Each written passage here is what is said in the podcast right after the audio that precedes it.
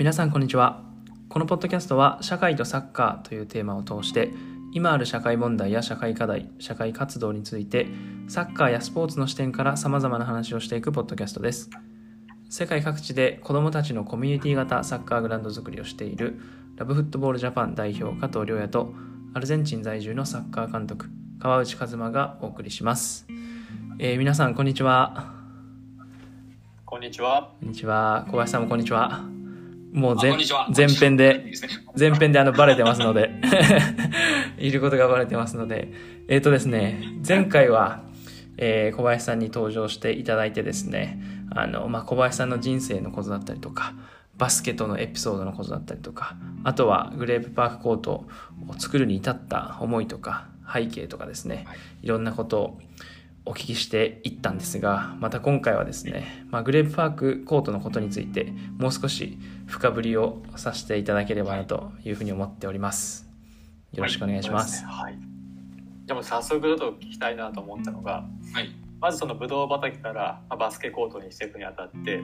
まずどんなとこから始めていったんですかね？もうねすごいですよ。う ん畑が要はもう畑ではなかったんでブドウ畑ってどんな形か分かります？お二人。いやそうだからそれがあんまりね正直想像でできないんですよね実はですね畑まあ2000平米あるんですけどその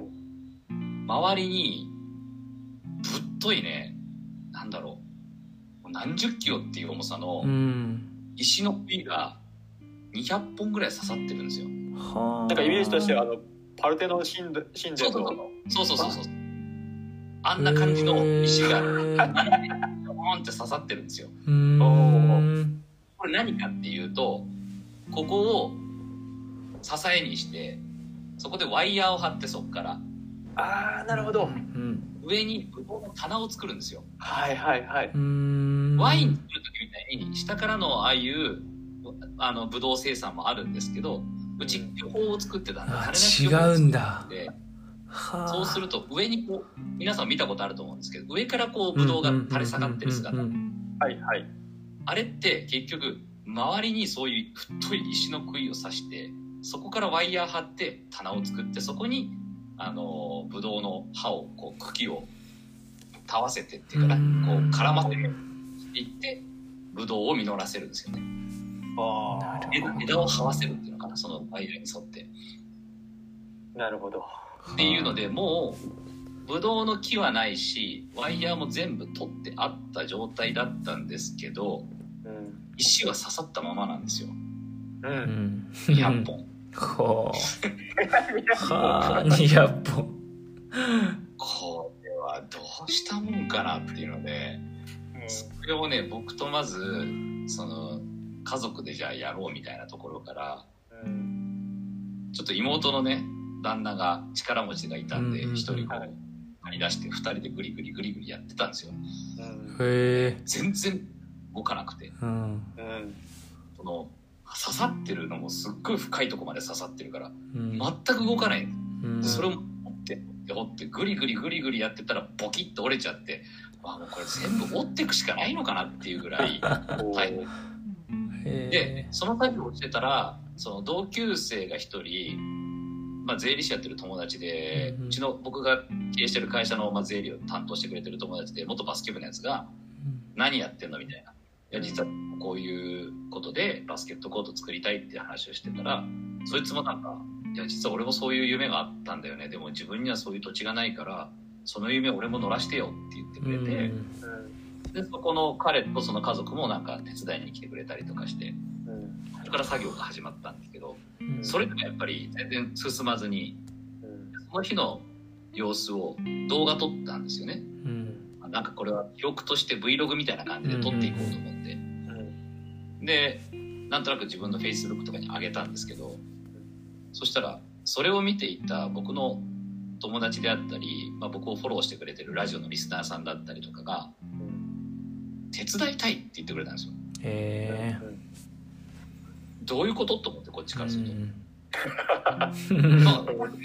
思いだけは語ってたんでねこういうグレープパークコートっていうのを作りたいっていうので思いは語ってたんですけどじゃあそのためにまずは自分が動いてみようってことで動き出したのがこれですと。めちゃくちゃ大変ですみたいなのをあげたんですけどそれに対してリアクションが手伝いたい。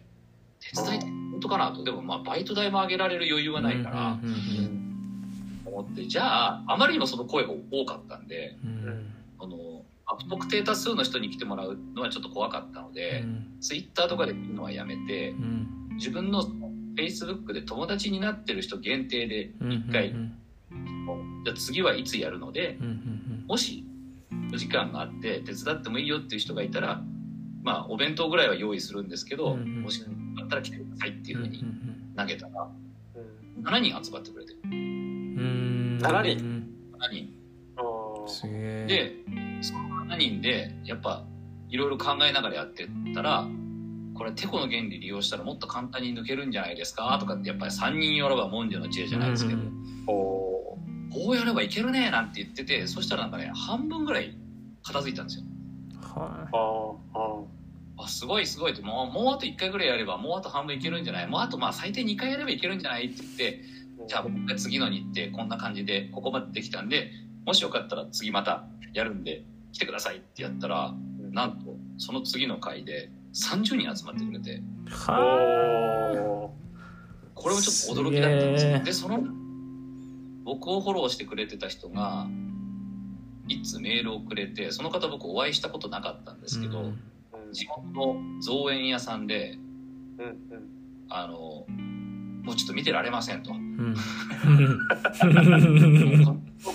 じゃないですからつって。うん。でなんかあなたの思いに共感をしたからもうあのお金とかそんなの一切いらないからうちに手伝わせてくれうちにやらせてくれみたいなことを言ってくれて。はであと僕の同級生で左官屋やってる友達がいてその彼もちょっともうそんなんもう素人がやることじゃねえからって言ってくれて。あ面白い。どんどんプロが集まってきた。と左官屋さんがそれぞれあのショベルカー持ってきてくれて。はあ。もうねその30人集まってくれたんですけどショベルカービャーンって全部掘り起こしてくれて。30一人瞬なるほど。あんなに苦労したのに 2, 時間で終わった今までのは何だったんだっていう。えでもー、それも今思うと初めから業者に頼んでそんなことやっちゃってたら確かに早かった、うん。うん。それをバカみたいに愚直にうん。手で抜く作業から始めたことがううん。んもしかしたら人の心を打ったのかもしれないですうし、ん。うん、それぐらいまあ何から始めていいか分かんないけどとりあえずやれることって言ったらこれを抜くことしかない。でもそれに対しては自分の手しかないってなったらまあ一本抜くとこから始めようだったんですけど。なるほど。でもそうはうん。その段階ではここにかかる予算も考えてないしううん。ん何年かかるかも全く見通せてないしうん。あなるほどなるほど。うん。できるかどうかも全く分かってない状態から始めたんですよ。なるほど。だから前回の放送で加藤さんが羨ましいって言ったじゃないですか。うん。はい。ものができて。僕も今でこそ形になってきてますけど最初の段階ではゼロなんですよ。ううんん。うん全くそんなの何年かかるか本当にもう10年かかるかもしれないけれど、うんとりあえずやっていううんところから始めたらうん。やっぱ今の時代 SNS でこれだけの人が見てくれてる、誰でもが発信できるから、うん。思いをとこう自分の思いをちゃんと伝えていってで実際に行動をとってるっていうところが人に見えるとうん。集まってくれるというかなんだろう。なるほど旗を振ってこんなことやりますって言ってるとそれに対してなんかそれぞれの専門分野の仲間たちがこうワンピースですけど集まってきてくれるみたいな。うんうん。まあ要はだから僕が勝手に海賊王になるみたいなバカなこと言って、うん。そしたら ね公開して来てくれたりとか、うん。うんうん。ねあのゾロみたいなの来てくれたりサンジみたいな料理作る人来てくれたり、うん。そんなワンピースに例えるならそんなことなんですけど、うんいやでもすごいですね。2人から7人になって7人が30人になってそしたらなんかすごいロボットが 2人2人とか2社来てなんか。まあこのクラウドファンディングやってるんですけどクラウドファンディングってちょうど現段階で調べたら200人ぐらいだったんで、うんうんそうすると、ね、2からの7、7からの30、30からの200ってなって、200か。ああなるほど。面白いそうなんだ。ちょっとこれは面白い増え方してるなっていうのはちょっと感じますね。でも確かに本当に最初からなんだろう。まあそのそれこそショベルカーを持っている知り合いに最初からちょっとお願いって言ってももしかしたら動いてくれなかったかもしれないけど実際にこうね手を動かしてで友達っていうか知り合いがやって思いを持ってるっていう姿を見てじゃあお金いらねえよっていうことですもんねもう俺も協力するよってね。本当に、本当に、だから、本当にお金とか払えないけどいいですかって言ったら、うん。いいよいいよって言ってくれて、うん。で、素敵な。で、うん実はですね、その、まあ、僕と、じゃあもう一人の先の、俺もそんな夢があったんだって言ってくれた税理士の友達うん。がうんまあ、結局、共同でやることになったんですけど、うん。二人で。うん。はい。で、彼はどっちかっていうと、こう、裏方作業を全部やってくれる人間なんですけども、二人でたどり着いた考えが、僕のやっぱりさっきの夢で誰でもが自由に使えるコートっていうので、レンタルコートにはしたくないと。うん。でもやっぱり何かしらでこうお金を生むものをビジネスっていうかお金を生むのを作っていかないと維持管理もできないし、うんうん。それこそ誰もが使えるっていう前提条件が何か作れないかなっていうのを2人でこう考えた結果たどり着いたアイデアが、うん畑の周りに看板を立てようと。ううん。んで看板の野立て看板ってやつですね要は、うん看板に協賛してくれる企業を集めて、うんこの企業さんたちのおかげでここは自由に開放されてるんだよっていうシステムを作ろうと。なるほど。要は Google はタダで誰でも使えるけれどうん。結局そこにまあ企業スポンサーが何かしら入ってくるみたいな、うん YouTube をタダで見ることはできるけどその間に CM が入ってくるみたいな感じで、うんタダで利用者はタダで使えるけどその代わりそこに支えてくれる人たちがいるんだよっていううん。座組を作ろうっていうのでうん。考えていたら今言ったお話ししたその造園屋さんなんかもそれもうちやらせてくださいって言ってくれていやむしろやってくれるんですかみたいな。なるほど。僕はことは全くわからない。けれどあなたが今この僕たちの地元豊川でやろうとしてることにはものすごく共感をする。うん。僕らも微力ながらも何か協力させてください。みたいなことを言ってくださっていやいやむしろそんなこと言ってくださるんですか？ありがとうございますっていう感じなんですけど。へなんかすごく知りたいなと思うのがその、まあ、2人から30人に増えたその3 7人とか30人の人たちはい。が、そこに参加していたいって思ったようなモチベーションとかっていうのも、まあ、その企業さんと同じように結構その地域に対して貢献したいっていうところだったりするんですかね。それとも他に何かやっぱあったりするんですか？えっとねさまざまな理由があって一個はやっぱバスケっていうところでーうん。その僕があのラジオの仕事のもう一つメインでやらせてもらってるのが B リーグのシーホース三河っていうチームのはい、コート MC うんうんううん。んあちょっと固まっちゃいましたね。あごめんなさい。もう一回いいですか？あはい。はい。今大丈夫です。はい。えっと、ラジオの仕事のもう一つのメインの仕事として、うんえー B リーグのシーホース三河というチームの、えーホームコート MC をやらせてもらってるんですけれども、うんはい。それも123年やらせてもらってるんですがそこで出会ったそのシーホースの、まあ、団長ファンファン代表の団長はい。であったりとか、まあ、そこで出会ったその熱狂的なファンの方とかがなんかこうやっぱり普段から接する中で僕の語るバスケへの思いとかっていうのもすごくもうんう10年以上も話をしてるから、うん。お互いがやっぱバスケ熱がすごく高くて。うんうん。で、まあ、この人が考えるバスケ愛は本物だっていうふうに感じ取ってくれたのか、まあ、あなたが言うんだったら間違いないから手伝うって言ってくれて手伝ってくれたりとか、うん。うん。あとは僕あのその留学してたオレゴン州のはい。ポートランドっていう街があるんですけどうんも、うん。大好きな街でそこにこう毎年リスナーさんを20人30人連れていくっていうツアーをやってたんですね。へうんこれをもう6年連続でやったんですけども今年も本当はやる予定だったんですけどコロナでちょっと中止になっちゃったんですけど。も、うん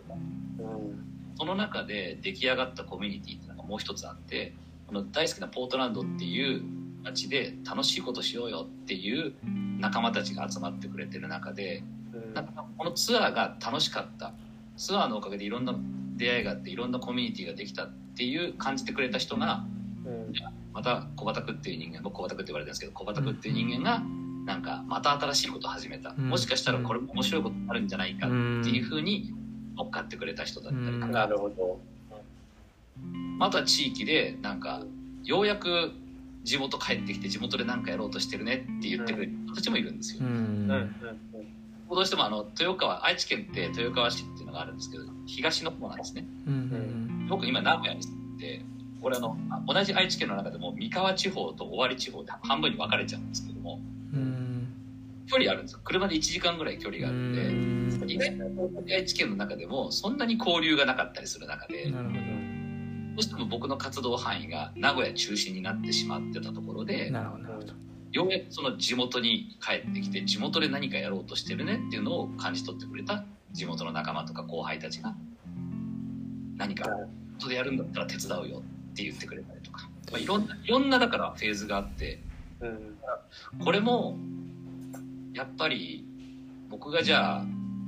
なんだろう20代とか前半とかこう、まあ、半ばぐらいでやるって言ってもここまでの信用度があったかどうかっていうとやっぱ疑わしいところなんですよね。うん。あそうかそうかそうか。もう一個ラジオでやらせてもらっ喋らせてもらってきて作って作らせてもらった関係性コミュニティだったりとかさっき言ったポートランドのツアーっていうのもまあラジオでこういう魅力を語る中で行ってみたいって思ってくれた人たちが集まって行ったらあ間違いなかった面白かったって言ってくれた人たちがじゃああの人がまた違うことやるんだったらそれも面白いかもしれないっていう信用につながったりとか。シーホースっていうチームの MC を一生懸命やる中でそこでこの人が言うんだったらって言って来てくれたっていう信信頼感だったりとかっていうのでうん。後でやったことの積み重ねがうん。ある意味すごくいい形でここに集約されたのかなっていうのは。うん。なるほどね。だからもう本当小林さんの人柄がなければというか、まあ、小林さんが今までやってきたことに対する信頼もそうだし小林さんがバスケにかける思いに対する信頼もそうだしなんか本当に今なんか話を聞いててすごいなっていうことしか思わなかったですね。それがなければ割となんかこういうのって思いついた時に動きたくなっちゃいますけどうん。もしかしたらそこをあえて踏ん張って今言ったような5年10年積み重ねてやるっていうことももしかしたら大事になってくるかもしれないですね。そうそうそう。だかうら、ん。あの頃から実は思い描いてた夢ではあったんですけどそれをすぐにやってたら多分今の結果はなかったと思うんでやっぱり一個一個その時その時にうんやれる全力はやってきたつもりだったのでうん。そうするとそれがまあその先にあるつながるものだったのかなっていうのはうん。思うんですよ。なんでこれって別に特別だとかそういうことじゃなくてうん。誰もができることだと思ってて実は。うん。うん。うん。その大きな夢今みたいにこんな場所作りたいって思うことはうん。結構誰でも思えることじゃないですか自由に。夢を持つこと、うんうんそれを持つべきだなって僕は思ってて。うんじゃあでもいきなりそこにたどり着くっていうのはやっぱ難しいけどうん。なんその思いを抱きながら今やってることを一生懸命やっていくさ人間関係とかができていってうん。やっぱりそのお金の関係とかじゃなく本当に信頼関係。うん。うんだっていうのを一個一個積み重ねた結果うん。でしかないのかなとは思ってて。なるほどあなんかすごく今思ったのがカズマが今ちょうど278ぐらいかな。そうですね、はい。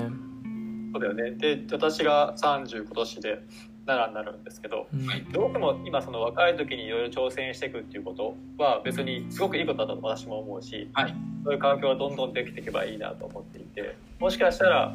ね、その20前半とか後半とか30前半とかでバスケットコートを作りたいと思っている人がいる。ででもやっぱりそういった実績がないっていう部分が一つネックになるんだったらなんかそれこそ405060歳ぐらいの超バスケが大好きな人うんとこの上つないでなんかそのいわゆる年配の方たちの社会的影響力を借りながら、うんそういった子たちの夢を実現していくっていうやり方っていうのはやっぱりすごく大事かなっていうふうに思いますね。なのでそうですねよく少子高齢化になってきますけど、まあなんかそういった若い子とシニアの方たちのうまいコラボレーションの可能性っていう部分がこういうところにあるのかなっていうのはすごく思いうますね。んで例えばねだから場所がなくてできない土地がなくてできないっていう問題があるならば今おっしゃったみたいに土地を持ってる人たちっていうのは結局いるのでどこかに、そういうその中でさらにその思い、こんなことを俺はやる体力がないけどもしそれやってくれるやつがいるならこの土地提供するよっていう人がうん現れるかもしれないし、うんそうですよね。いろいろありますよね。その僕が一緒にやる税理士の友達に言われたのは俺はそれをやりたかったけど俺にはそんな土地がなかったけど、うん。お前にその土地があるんだったらうん。俺ができることを共有させてくれるあだったので。あ、なるほどなるほど。あと中にはその手伝いに来てくれた方の中で、うん。えっと、自分も実は遺産相続でそういう土地があったと。うん。はい。だけどうっすら考えたことはあると。そういうバスケットコートとかできないかなとはい。だけどやっぱりいろんな現実的な問題を考えてしまってお金もかかる管理するのも大変だとかいろんなこと考えちゃうとやっぱり踏み出せない自分がいたと。そ,、こに、まあ、代わりにマンションを建ててうん。っていうことを僕は選択してしまったんですって言われてでもあなたはそんな選択じゃなくてそやる僕がやりたかったことをやってるから逆に僕は手伝わせてほしいっていうふうに言ってくれた人もいるいやありますよね。自分ができなかったことを人がやっててそれを応援してる。ああそうですよね。でもこんなのバカにならないといけないですけどね確かに。いやでもちょっとどんどんいろいろ聞きたいんですけど、まあ、そのバカになった結果逆にどんな大変なことが待ち受けてました？大変なことっていうとまあどうだろうな。もういろんなこと大変だけどな。そうですね。あのーまずうストレートに行くとそのさっき言ったじゃあ聖地までできたけどっていうところからじゃあこれを今度はじゃあどうやって農地からその建てていいものに変えていくかっていう問題が出てきたりとか、そこもまず一つの壁だったりとかあといざやるってなった時に本当にやっぱこれお金かかるぞってなってどうすんのとえそれどれぐらいかかるか聞いていいですか？どれぐらいかかるんだろうな単純にコート整備とかするのに2000万とかかかりますね。うん。コートで2000万。うん。カフェペ。ンフットサルもそれぐらい、まあ、安くてもそれぐらいしますね。2000から3000一面で。一面作って固めたとしてうん。っていうのあとまあ僕の中でその周りが本当畑なんですよそこ。ううんん。そうなるとちょっとなんかあるとボールが転がってっちゃうんですよねああるとやっぱフェンスで囲ってあげたいなっていどう思いがあって安全にバスケができるように子供たちが。フェンスで囲うってなるとそのフェンスがまたその700万がかかったりとか。はーなるほど。もともと畑だったからそこにカフェを作ろうと思うと今度その下水があって浄化層を入れてとか電気と電柱立てて電気通してとか水管引っ張ってきてとかめちゃくちゃかかるんですねいろんなものが。インフラから揃えなきゃいけないかそうですよああお金か。らそうなんです。お金なんです。今そのお金の部分はあの、まあ、クラウドファンディングでやられてて、はい。あのそこも資金調達の一つかなと思うんですけど、まあ、他は、まあ、銀行の融資だったり、でもそこにお願いするしかなくて。でもそれもやっぱりね説明が大変でしたね。うん。いわゆる前例がなさすぎるんですよねこれ。うん。あ銀行さんからするとコート作るんですよね。でもそのコートをタダで貸すんですよね。そのコートは利益生まないわけですよね。えじゃあどうやってお金買うんですか？うん。みたいなことう。ん。ーいやー。そうですよね。でさっきじゃあじゃあ看板の看板のスポンサーでうんなんとかこうやってやっていくって言っても、えでもその看板のスポンサーさんって10年先までついてくれるって保証あるんですか？とか。あなるほど。ーまあまあまあ銀行さんとしては仕方ないそうですね。そうそう、うん。でカフェでどういうことやるんだとか。でももういろんなこと言いましたよだからイベントやったりとかイベントやるときには参加費を取りましょうとか、うん。じゃああとは、まあ、そこ使って僕、まあ、ラジオのねあのそのししゃべりもやってる人間なんで、うんうんうんミュージシャンのつながりがあったりするんで、うんうんいやそこにミュージシャン呼んで、まあ、ライブやったりとかもできるので、その時は、まあ、コンサートとしてライブとしてちょっとチケット代調達しようとか場所として使えるのでじゃあバスケットはもちろんですけどじゃあママさんたちがそこに集まってヨガ教室なのかバランスボール教室なのかうん。そういうワークショップもできるでうん。カフェはカフェであるのでカフェを使ってなんか僕が例えばじゃあ喋りやってるんでアナウンススクールやるとかうんまあうん。いろんな活用の仕方ができるかなとは思うのでそういう、まあ、特にちょっとコロナになっちゃったんでイベントごとで人を集めるっていうのが今なかなかね、うん。許される時期ではないんですけれども、うん。ただ追っていた頃にはそういうイベントごともやっていきたいなスクール事業もやっていきたいなっていうのは考えてます。なんかすごく難しいなと思うのがその小林さんがもともと考えてるのって別にビジネスじゃないじゃないですか。はい、かっていうとその社会インフラっていうものを地域で普通の民間人が作るっていうもの。はい。じゃないです。ですもんね。そうですね。だから公園を本当だったらね税金で建てるものじゃないですか。公のものだから公園だから、うん。それを民で建てようとしてるんでそうするとやっぱりねなかなかなかなかなものを作ろうとしてってんなとは思うんですけど概要でもそれだけバカなことを本当に愚直にやりたいんだ作るんだってやってると応援してくれる人たちが集まるんですよね。ありがたいことに。うん。うん。看板も実は7枠ってるんですけどでこれなんかもちょっとこう値段もねそれなりのお値段つけてるんですよ。月に5万円とかっていう設定になるんですよ。月に5万ってことは年間で？60万。60万う円ん最大7枠あるんですけど今実は6枠埋まったんですよ。うん。へこれだけでもうありがたいじゃないですか。そこだけで例えばさっきの管理人さんの給料っていうのはうん。賄えてるうんうん。プラスアルファそちら管理人さんはカフェの店長もやっていくのでカフェの売り上げでじゃあ借金を返していく。うん。うん子供税を払っていくっていうのになっていくので。うん。であとはまあ手掛けられること、まあ、これこそそれはもう本当に僕もそんなビジネスマンじゃないんでそどこまでその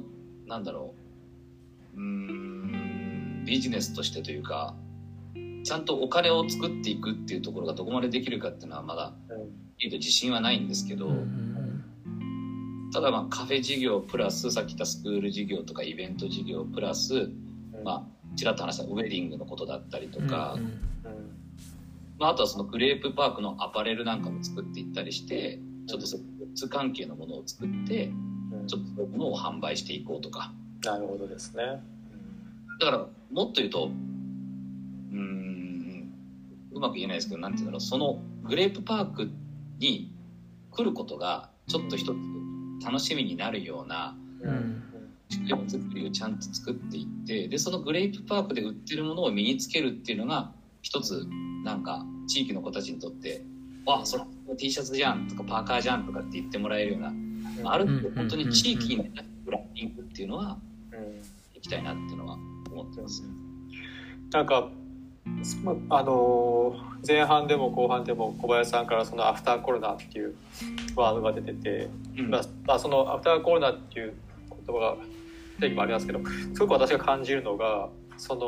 こういったスポーツの場って3つ種類があると思ってて1つがまあ公共、いわゆるあの国とか地方自治体がやってるようなはい、あとそういった公に属するもの。もう一つはいわゆる民間がやってるもの。はい、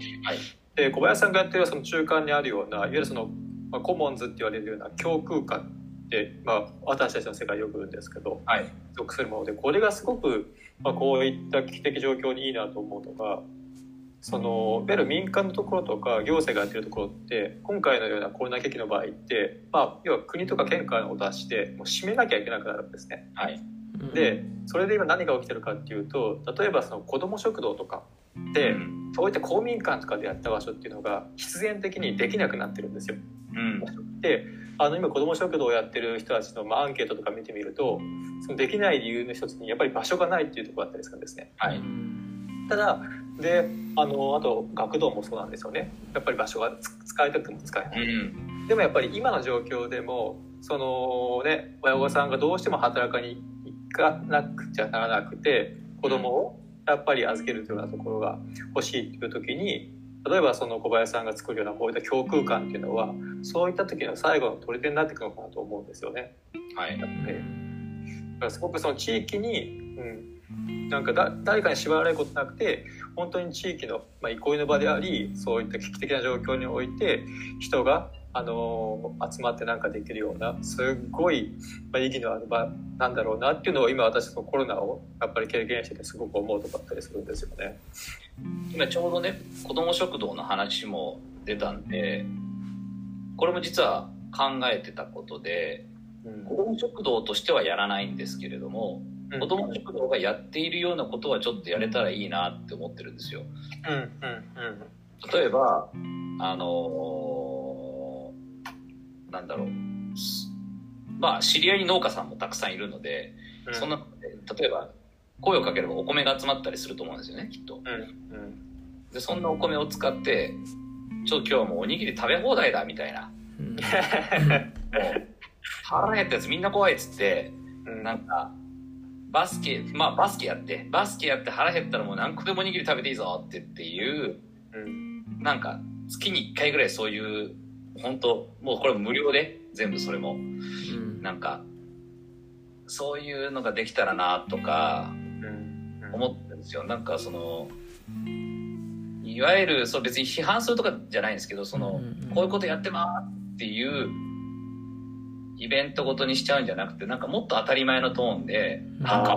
あ腹いっぱい飯食えるらしいぜ行こうぜって誰もが気軽に言える、ーうん。その金持ちとか貧しいとかそんなの関係なくうん。うん平等に誰もがなんかその平等にとか公平に誰もがこうおにぎり食えるみたいなうん。そんな場所ができたらいいなとも思うしあとうん。震災の時とか例えば何か災害があった時に、うんまあ、広いスペースでもあるのでちょっとこう備蓄で何かそこに置いといてそこでこう何か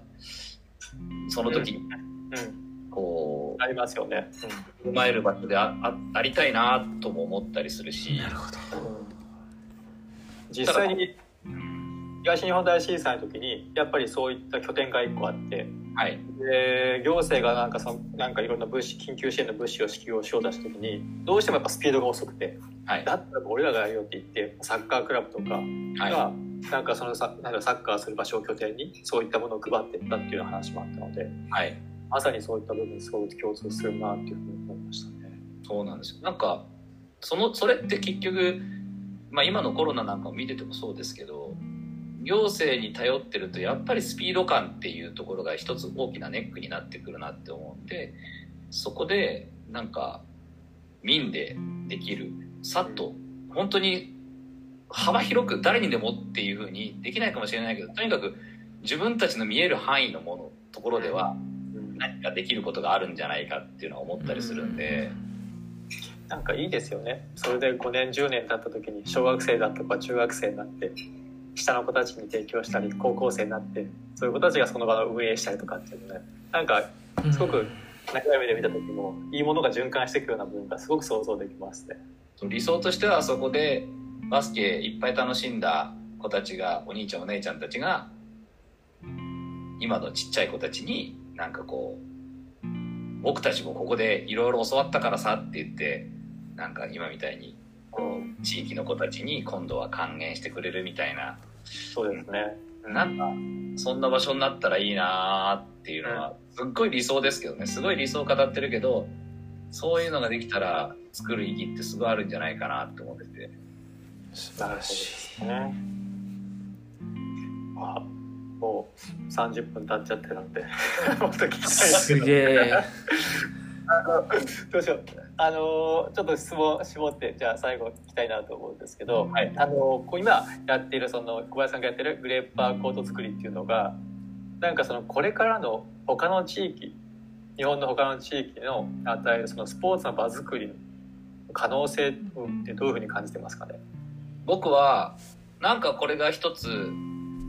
トリガーになったらいいなって思ってて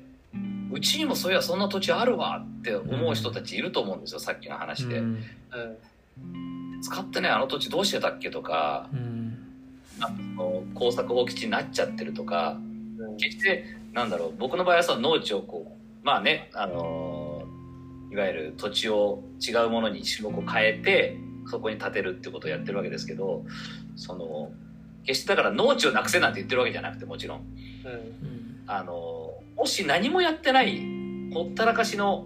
ところで遊ばしちゃってる土地があるんであればうん自分バスケじゃなくても例えばフットサルでもいいだろううし、ん。テニスポーツとかでもいいだろううし、ん。な何でもいいと思うんですよね。なんかその自分がすごい青春時代にこのおかげで今の自分があるって言えるなんかもしあるならうん。うん。そう還元してあげる場所あこんなやり方があったんだって思ってくれたらいいなと思ってて。うんうんうんうんでさっきの話で僕もゼロから始めてるわけだからうん。決してそんなお金の当てがあるわけでもなくうん。できるかどうかも、ね、何年かかるか分かんないけどっていうところから始めてて一つ形ができできたとして、まあ、8月にオープン予定なんでできるとしてそれがまあ一個のなんかじゃあ俺もやる私もやるっていうのが全国でいろんなところで地方で手が上がるとうん。なんかすごくこう活性化していくんじゃないかなって思うんですよね。うん。うん。で今みたいな子供たちが子供たちをなんか自分たちでお姉ちゃんお兄ちゃんたちが教えていくみたいななんかそういう場ができたら本当にいいなと思って。うんうん。うん素晴らしい。なるほどな。確かに。うん、なんか絶対みんなね最初の入り口でやめちゃうんですよ。うんなんなんですかね最初に結構リアルなものを見すぎちゃうんですかね。なんか。うんだと思います。だからそこを一回ね本当にバカになって。うん飛び込んでみるといや多分そうです。最初にそのさっき言ったその数千万っていうのが一気に見えちゃうと多分そこで折れちゃうんですよねまずね。そうそうそうそう。それはあります。ね僕らそんなねあないんですよ。みんな言われるんですよなんかお金持ちなんですねって言われる時があるんですよ。相当金があって相当余裕があるんですねって言われるんですけど。なるほそんな全然なくて。どなるほど。うんもう今だってコロナでヒーヒー言ってる中でイベント事業になりましたから僕。あそうかそうかイベントがなくなってますもんね。そうですよね MC の仕事全部なくなってるんであれですけどなんだろうそのお金の問題ではないと思うんですよ。なんか。うん。もちろんお金がかかるんですけどうん。なんですか。そこで考えちゃうと採算とかじゃあそれやってどんだけ儲かんのとかねそんなことばっか考えちゃうとうんまず夢のない場所になっちゃう気がするんで、うんそれよりはもっともっと夢を持ってこんな場所にしたいあんな場所にしたいっていうなんかそっちの楽しいことの夢を軸にした方が人が集まってきてくれる気がしてこれこそアフターコロナの世界なのかなって思ってるんですよね、うん。なるほどですね。お金儲けの場所だったら多分人は集まってこないんですよ、うん。うん。そこに協力しようとか多分今回のこういうインタビューだって多分なかったじゃないですか。こう僕にすごいその金の匂いがプンプンプンプンしてたら、うん。うん。あ近いですね。確かに確かに。これ使って宣伝してやろうみたいななんかそういう匂いしてたら多う分、ん。いや違うしあるじゃないですか、うん。間違いない。うんそうですよね。うんなんかララブフットボールのちょっと話させてもらうと、はいはい。私たちもあのグラウンドを作ることっていうのをあの目的でもあって手段的に使ってるところもやっぱあるんですね、はい。そもそも場所がないんでそれをまず作ってあげたいっていうのはどうしてもあるからそうやるんですけどでもそもそもなんでそういった場所ができないかって考えていった時にやっぱ足りてないなって思う一つの要素っていうのがその今の子供とか次世代に対するあのアクションをしていこうっていう意識の低さだったりもするんですよ。うん相対的な意識の低さで今目の前にあることとか経済的な部分をやっぱり優先的な順位にあって、はいで次世代っていうのはやっぱなってしまう。でもそのやっぱりその地域自体を良くしていこうと思った時にはやっぱりその次世代に対して動く人たちが増えれば増えるほどよりやっぱ盛り上がっていくんですよね。うんだからそうグラウンドを作ることによって、まあ、そういったその次世代に対して動く人たちの人間関係を豊かにしていくっていうところが、まあ、一つのプロジェクトのまあ軸にあったりもしていて、うん。だから今そのやっぱ小林さんの話を聞いてても、まあ、その点もすごくやっぱ共通してるなっていうふうには思いますね。うん。うん。最終的にはなんだろうグレープパークに来てバスケやるっていうのがさっき言ったみたいに一つちょっとこうなんだろう他県からもとか目的になってくれるといいなと思ってて、そうすると一つの観光地にもなるじゃないですか。うんうんうん。それとしても嬉しいですね。うんそうなるとこう豊川っていい街だねって言ってくれたりとかでそうなると今度はじゃあせっかく来たなら泊まってきたいねっていうところでじゃあいずれはゲストハウスとか作りたいなとかっていう思いもある。うんなんかバカなんですけどまだできてできてもないのに いいから次へそういうなんだろう。夢ばっか膨らんじゃって本当にバカなんですけどでもなんかうんそれそうなってくると自分の街が自分の生まれ育った街がうん。きっともっと面白い街になるし、まあ、それがねその自分の街が求めてるかどうことなのかどうかっていうのは定かではないですけれども、ただなんか自分なりにもなんかちょっとでも貢献ができるんであれば、うん。うん、していきたいなっていうのは思ってますね。素晴らしい。素敵なエピソードばっかりでした今日は。いえいえありがとうございます。でもなんか本当残あら時間でちょっとね。区切ってしまいますけど、本当ですよ、うん。もうちょっとお話がしたいけど。でもなんか本当に今日お話聞いてまあ今だ今この時期だからこそ